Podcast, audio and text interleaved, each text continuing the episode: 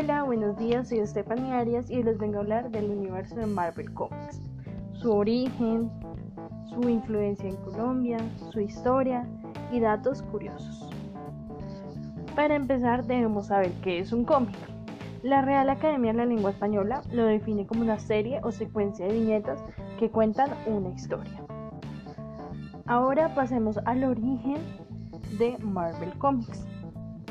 Debemos ir a la fecha de 1939 junto a Martin Goodman, quien era el director y editor de la revista Pups, la cual, debido a varios fracasos, tuvo que cambiarle el nombre varias veces, hasta llegar a la zona Timley Comics, pero al final quedó con lo conocemos hoy en día, Marvel Comics.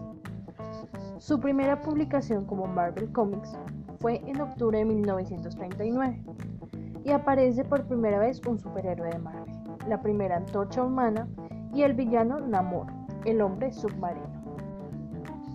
Estos superhéroes tuvieron un gran auge por parte de sus lectores, pero estaba en auge la Segunda Guerra Mundial y es así como se crea al Capitán América, quien era un superhéroe compatriota que combatía contra el nazismo según su creador Anthony Wimmel, el Capitán América nació porque América necesitaba un superhéroe compatriota. En 1957, Marvel casi cierra sus puertas debido a una bancarrota, pero a la editorial le llegó su propio superhéroe, el señor Stanley Martin Lieber, más conocido actualmente como Stanley, quien era primo político del fundador y traía grandes ideas de crear al asombroso hombre araña y los cuatro fantásticos, personajes que tuvieron gran éxito y que volvieron a renacer la editorial. Para 1970, Marvel intentó adquirir a su enemigo DC, pero la compra no se dio debido a que DC quería conservar los derechos de sus personajes como Superman y Batman, los cuales también tenían un gran éxito. Para la época de 1954, el mundo de los cómics, tanto Marvel como DC, tuvieron un gran problema. Fue el ensayo La seducción de los inocentes, escritos por el psiquiatra Freddie Whitman, el cual decía que esta literatura corrompía a la juventud y era una de las principales causas de la delincuencia juvenil.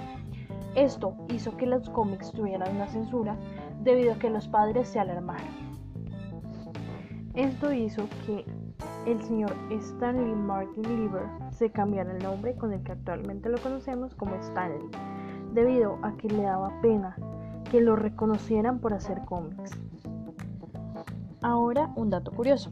Se dice que el primer cómic de la historia fue la Biblia de Bailey un manuscrito ilustado en el siglo XIV.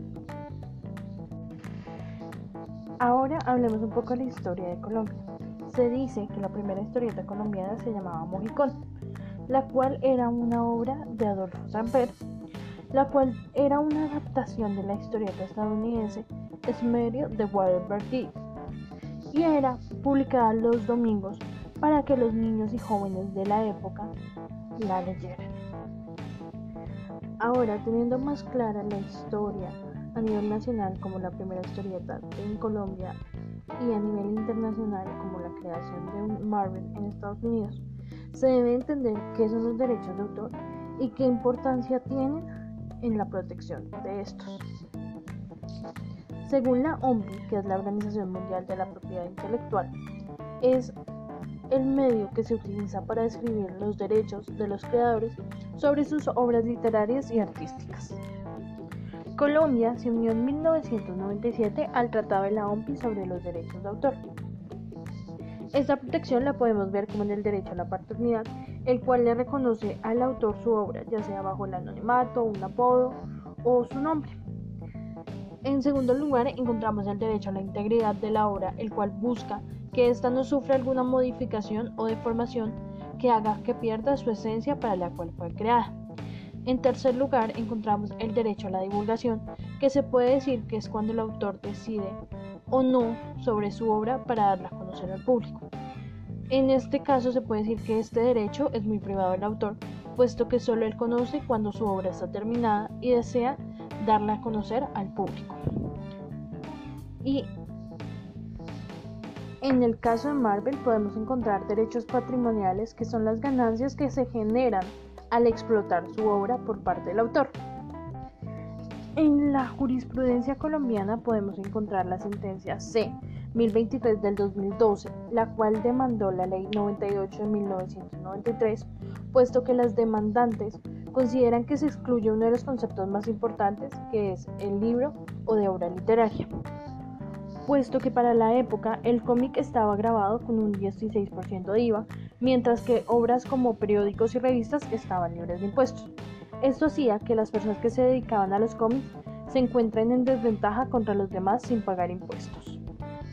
Un aporte muy importante de esta sentencia fue el aporte que dio el Centro Regional para el Fomento del Libro en América Latina y el Caribe, el cual logra destacar que el cómic ha sido un género literario de larga tradición en la historia de la cultura y constituye uno de los más importantes segmentos de la producción editorial en el mundo, al punto que ha sido equiparado con arte nuevo. Además de esto, la sentencia también nombra la Ley 23 de 1982, la cual define sobre quién recae los derechos de autor. Además de esto, nos menciona el artículo 61 de la Constitución Política, la cual nos dice que la propiedad intelectual será protegida por el Estado.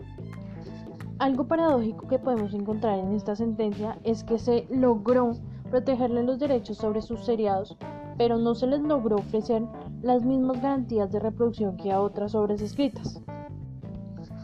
Otro aporte importante lo podemos encontrar en la sentencia C-197 del 2013, puesto que la Corte no considera a los cómics puedan tener un carácter cultural o científico y con esto libra los beneficios del impuesto que recaen sobre este tipo de literatura y esto no le parece justo al demandante, debido a que detrás de cada cómic hay un grupo de personas que viven de escribir estos textos, como los guionistas, editores, entre otros partícipes de este.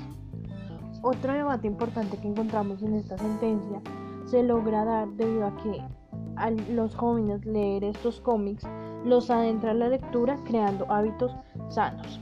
Además de esto, nacen tiendas y librerías que fomentaron la creación de esto por parte de los jóvenes, quienes se inspiraban para crear sus propios cómics, logrando así que varias editoriales ampliaran su catálogo y los jóvenes y niños tenían más acceso a estos.